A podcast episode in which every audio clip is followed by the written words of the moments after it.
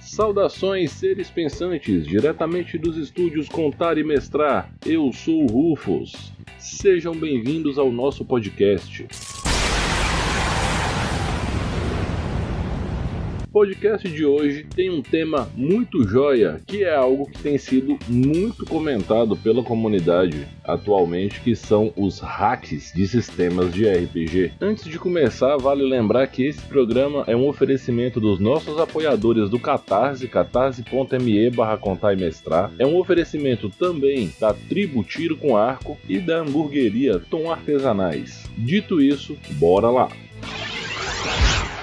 O que, que são hacks de sistema? Hacks de sistema são uma série de modificações propostas a um sistema específico para que ele passe a comportar um outro estilo de jogo. Ou seja, ele vai dar uma mexidinha ou uma mexidona no core de regras daquele sistema para que ele consiga se encaixar em um outro estilo de campanha, de jogo ou até mesmo de temática. Na opinião do Rufus, e isso é apenas a opinião do Rufus, não existe hack de sistema para sistema genérico. Porque todo sistema genérico é genérico. Ele não tem cenário, ele não tem estilo, ele é feito para ser adaptado para os mais variados estilos de fantasia e de aventura que você queira. Então, GURPS, Dharma, Core, Savage Worlds, Fate e tantos outros, na minha opinião, eles não têm hacks em si, porque cada aventura deles é um próprio hack, já por conta própria. Você já vai ter que adaptar coisa para fazer aquele sistema rodar a aventura que você quer. E essa é a a proposta dos sistemas generalistas em si. Então, quando você cria um hack de sistema, seja para D&D, para Vampiro a Máscara, para Reinos de Ferro, ou seja lá o que for, você está pegando uma característica fundamental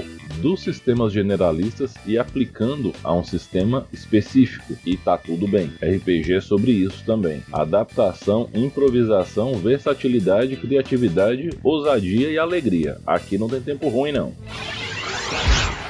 As principais características dos tais hacks de sistema são justamente esse conjunto de mudanças que ele vai trazer para dar uma cara diferenciada para o sistema. Notem que, por exemplo, um dos hacks mais famosos e um dos primeiros que teve aqui na comunidade brasileira também foi um hack para adaptar o World of Darkness, né, o sistema Storyteller, para abarcar Yu Yu Hakusho. E não, não era para jogar Yu Yu Hakusho com detetives espirituais junto com vampiro, lobisomem e mago. Era para você pegar a engine do sistema, por assim dizer, e rodar as aventuras do Yusuke Urameshi e seus amigos. Esse hack era muito, muito bom. E creio que com uma certa facilidade você deve encontrar ele ainda nos repositórios de PDF da internet afora aí. Joguei aventuras com ele, mestrei aventuras com ele e ele funcionou muito bem. Aquele esquema de nivelar tudo por bolinha, quando você joga isso aí nas doutrinas, conforme é explicado dentro do anime, dentro do mangá, e você consegue mensurar a evolução de cada personagem dentro de suas técnicas, você consegue literalmente fazer o mesmo esquema das disciplinas de vampiro com as doutrinas, e isso era muito joia. Aí eu vou fazer um breve parênteses para falar sobre um negócio chamado OSR. OSR, em inglês, é uma sigla significa Old School Revival. Em português, na tradução livre do Rufus, pode ser chamado de um revivalismo da velha escola, uma renascença do modo antigo. Esse movimento ele nasceu por volta dos anos 2000, no início do D&D 3.0. É, foi lá que ele nasceu, pelo menos que eu conheça, posso estar errado, viu? A ideia era ir na contramão de uma proposta cada vez mais gamificada no sentido de caminhar com o D&D principalmente na direção dos jogos de videogame. Conceitos como balanceamento de classe, curva de poder, picos de poder e vários outros pontos que podem ser considerados chave para game design hoje em dia eram pontos que acabavam por desagradar jogadores mais experientes, mais antigos do RPG como um todo, principalmente jogadores de D&D. Porque nos primórdios do D&D,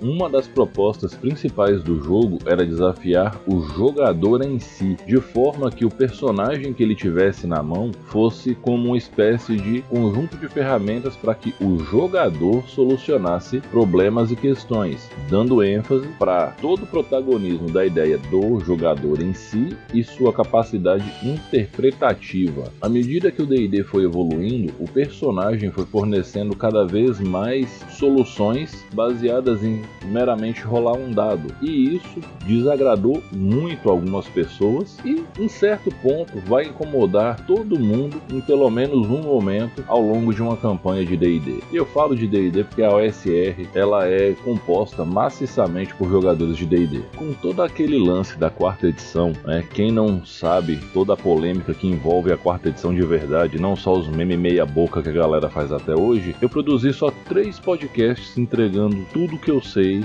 da melhor forma que eu consegui sobre a polêmica e o sistema em si. Então, assim, teve a polêmica com a quarta edição, a OSR ganhou força. Quando a quinta edição chegou, a OSR ganhou ainda mais força e foi nesse momento que começaram a surgir retroclones do D&D e não só Pathfinder, porque na real Pathfinder nem é OSR, Pathfinder é um retroclone do D&D 3.x que foi criado pela Em opção ao D&D 4.0. Eu tô falando de sistemas que visam o D&D da primeira edição lá das caixas da década de 70 ou o AD&D primeira edição de 78. Então, nesse contexto, por exemplo, surgiu aqui no Brasil o excelente Old Dragon, que é um RPG old school com uma roupagem mecânica moderna, mas com toda a pegada visceral e letal desses jogos mais antigos. Vale citar como exemplos de sistemas que fazem um jogo old school o excelente Espadas Afiadas e Feitiços Sinistros e o queridinho da galera da OSR que está mais tendendo para o mainstream, que é o Lamentations of the Flame Princess, ainda sem versão em português. Lamentations teve uns problemas com um colaborador, um cara que ajudou a criar o jogo, que se envolveu numa série de polêmicas e escândalos, mas com o devido tempo e a remoção do nome dos créditos desse cara da edição, o livro voltou a ser veiculado com grande força e ele entrega um jogo old school também muito legal, muito bacana, muito visceral. Só que a comunidade produziu um catatal de hacks de D&D muito bons. O mais famoso, com certeza, é o D&D BX, mas não podemos deixar de citar o Hardcore Mod. Esses são hacks criados pela comunidade estadunidense. Existem traduções diversas deles feitas pela comunidade brasileira, só que eu vou dar ênfase para um hack brasileiro do D&D quinta edição. Eu vou falar um pouquinho para vocês do excelente modo carrasco desenvolvido pelos meus camaradas da Lenin Dragons RPG.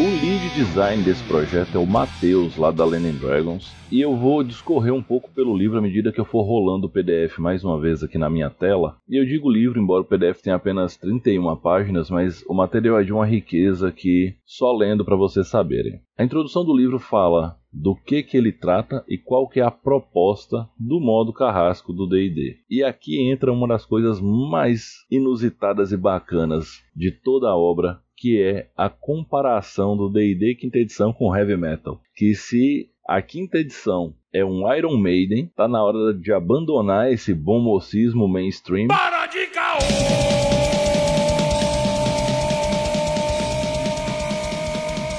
Mergulhar num negócio mais radical e underground, com aquela pegada de banda de fanzine do seu bairro, sabe? Chega de Iron Maiden um pouquinho, eu sou fã de Iron Maiden, eu adoro, mas tem hora que a gente precisa de mais gangrena gasosa na veia, então é disso que a gente tá falando aqui. Só para vocês terem uma ideia da visceralidade proposta nesse hack de D&D. É muito importante a consideração feita que o modo carrasco não transforma a quinta edição de D&D em algo que se enquadre completamente na OSR, mas definitivamente faz com que a engine da quinta edição caminhe alguns passos na direção do jogo OSR. Ah, Rufus, mas por que, que isso acontece? Por que, que tem o nome modo carrasco e tem essa pegada toda e não é OSR? Basicamente porque ainda é D&D quinta edição. A engine básica do sistema está lá conforme ela foi escrita e tem apenas um toque mais apimentado, tem um temperinho baiano muito bem colocado ali. Então você vai continuar tendo a estrutura de 20 níveis, o livre acesso de todas as raças a todas as classes. Você vai continuar tendo a mesma curva de experiência para todos os personagens. Isso por si só já não qualifica um jogo dentro da proposta OSR. Lembrando que lá nas primeiras edições do AD&D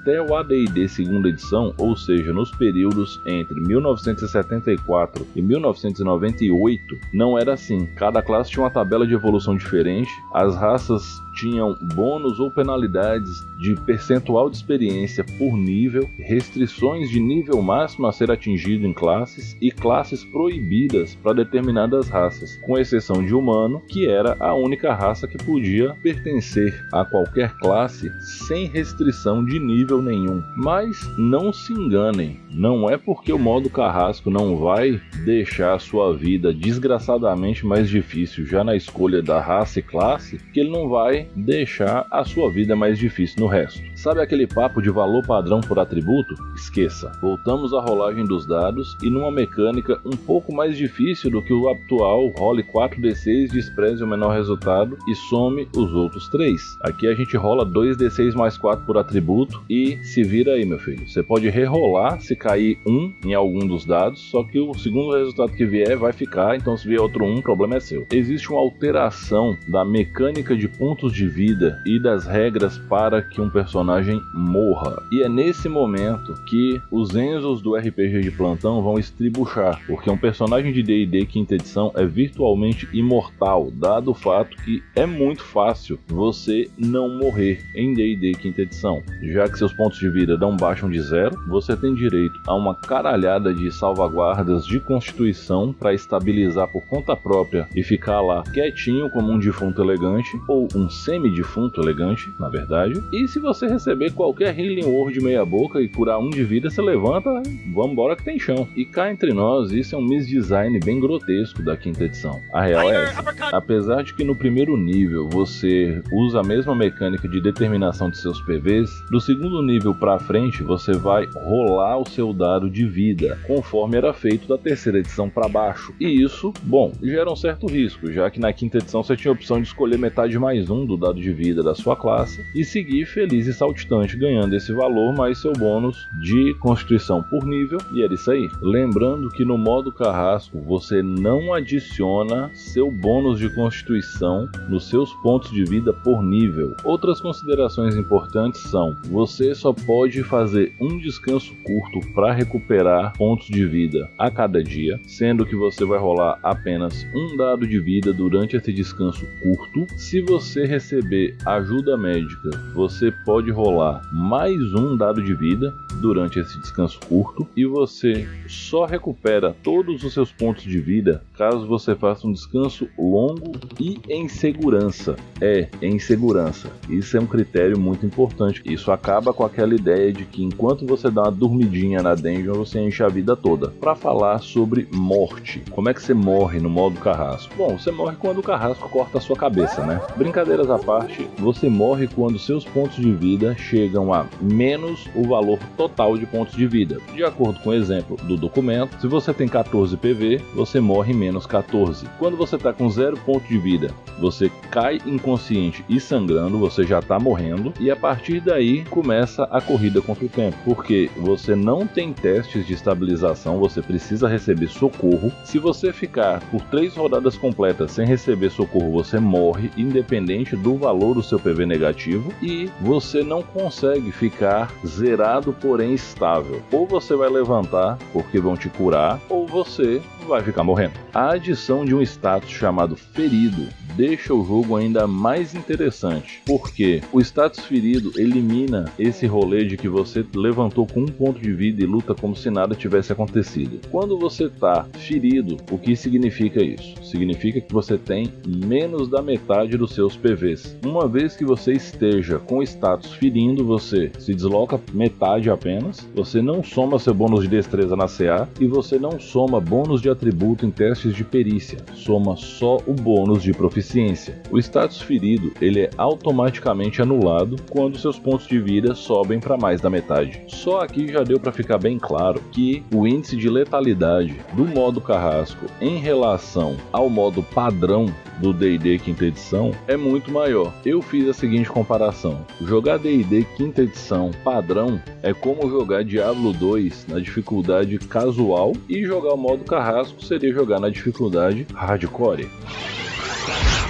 Existem regras específicas sobre magia, o que é necessário para conjurar uma magia, como a magia interage com o ambiente, testes para conjuração de magia, sim, testes para conjuração de magia, e uma regra de falha de magia e magia instável que remete bastante às regras de choque de retorno do GURPS. É, remete bastante e é bem divertido. Existem regras novas e muito mais funcionais sobre carga, sua aplicabilidade, como calcular e como usar. Ficou incrível, incrível mesmo. Só que eu não vou me debruçar sobre todas as regras, porque, como eu costumo dizer, vão lá e leiam.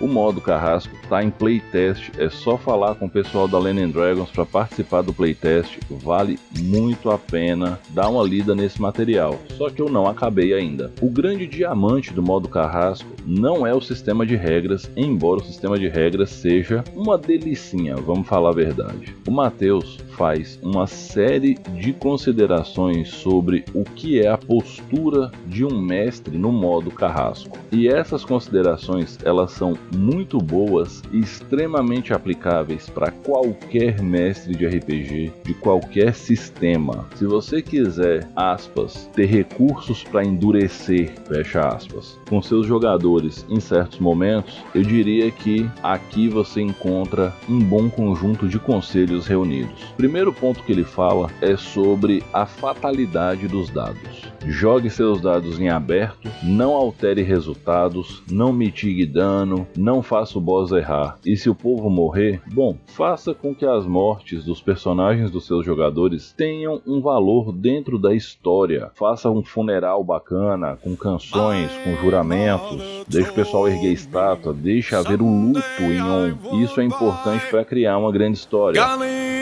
With good horse, sail to distant shores, stand upon the prow, noble born steer, steady course to the haven, E pro jogador fica a dica, tenha sempre um personagem sobressalente, porque aqui é onde o menininho vai chorar e a mãe não vai estar tá aqui para ajudar, viu? Isso que eu falei compõe os dois primeiros conselhos, que é seja justo, porém implacável, e seja amigo da morte. O terceiro conselho, ele é bem bacana que é os heróis serão sempre sobreviventes. Um jogo que ele é brutal, conforme proposto aqui pelo modo carrasco, ele vai gerar uma sensação de alívio a cada vez que os seus jogadores sobreviverem. E isso é algo muito, muito interessante, mas há uma questão de como construir isso dentro do jogo. Faça com que valha a pena, faça com que haja celebração, em caso de morte que haja o luto, em caso de vitória que haja a comemoração e que em caso de falha que hajam consequências. Isso é ser um DM carrasco. Logo em seguida, o Matheus entra com uma série de considerações sobre o tom da narrativa que ele considera mais adequado para usar o modo carrasco. O modo carrasco ele flerta com Dark Fantasy, mas ele fica no que a gente chama de Green Dark, que é um estilo de fantasia cinzento, não necessariamente sombrio, onde é muito mais difícil precisar o bem e o mal, e esses debates eles são muito mais filosóficos sempre com conflitos de pontos de vista, de ideologias, de interesses. O Green Dark ele é um estilo de narrativa que ficou muito famoso em Game of Thrones, que faz bastante uso disso, mas se eu não me engano, ele apareceu pela primeira vez, pelo menos o termo Grindark, no famosíssimo Warhammer 40k. Então, já que a gente está falando de um estilo de RPG que tende a Game of Thrones, é bom deixar claro que menores de idade não são bem-vindos. Os temas aqui são densos, são pesados, podem tratar de coisas que não são nada adequadas para quem ainda está em processo de formação de valores, de caráter e etc e tal. Então, vale lembrar, o modo carrasco tem classificação etária indicativa 18 mais. Você pai, você mãe que está ouvindo esse podcast, fique atento às indicações também dos seus livros de RPG, dos livros que vocês dão para seus filhos, porque não é porque o livro é bonito e coloridinho que ele vai ter uma coisa que seja necessariamente adequada a seu filho. E sim, eu já ouvi gente comentando que ia entregar Vampira Máscara quinta edição para criança de 11 anos, sabe? Eu acho que não é a leitura mais adequada, mas isso aí é outro papo. E aqui entram alguns conceitos que o Matheus apresenta na oficina do DM Carrasco, que são muito interessantes. Ele fala sobre verossimilhança. Eu não vou nem entrar nesse assunto porque eu acho isso tão pouco relevante que eu tenho um podcast inteiro falando de verossimilhança aqui. Eu acho que todo jogo tem que ter o um mínimo de verossimilhança e jogos que tendem a ser mais difíceis, mais tensos, eles precisam de alto grau de verossimilhança. Tem um papo mais profundo sobre a questão dos jogadores se sentirem como sobreviventes à medida que seus personagens forem avançando na aventura. Isso é melhor descrito e mais profundamente descrito de forma bem legal. E a cereja do bolo dessa parte está no conceito que ele traz de narrativa elusiva. Fazendo uma leiturazinha aqui. Uma narrativa elusiva envolve costurar elementos vagos que provocam mais a imaginação e sustentam a atenção, equilibrando o realismo com o sobrenatural e colocando os protagonistas no epicentro de uma situação em que sempre haja a sensação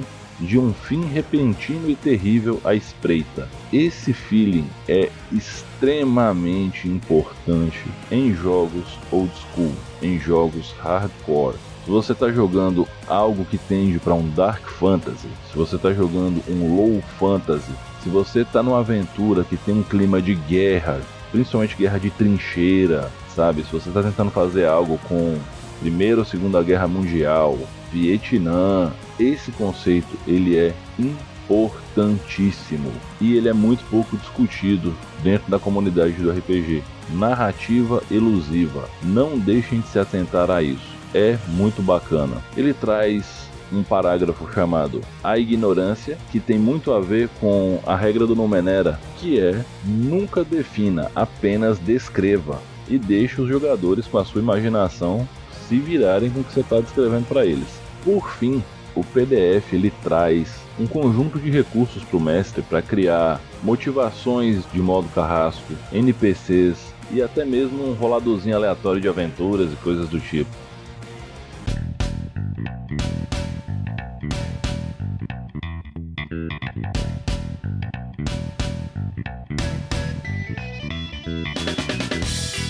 As considerações finais que eu tenho para fazer sobre o modo carrasco são as seguintes: vale muito a pena jogar com o modo carrasco, principalmente se você está cansado do easy game que a quinta edição de D&D apresenta o tempo todo. Se você quer sair do Claro Enzo, mamãe vai fazer para você e entrar no modo na volta a gente compra, então o modo carrasco é o que você precisa eu gostei muito do approach que o Matheus escolheu para desenvolver esse material. Achei que ele não ficou maçudo demais em termos de regra, embora eu, Rufus, como um filho de GURPS, diria que um pouquinho mais de dificuldade para acessar a vantagem. Vantagem é aquela situação em que você rola dois dados e escolhe o melhor. Eu acho que ficaria interessante sabe? Tem um critério de três passos. Você tem um bônus de mais um para uma situação levemente favorável,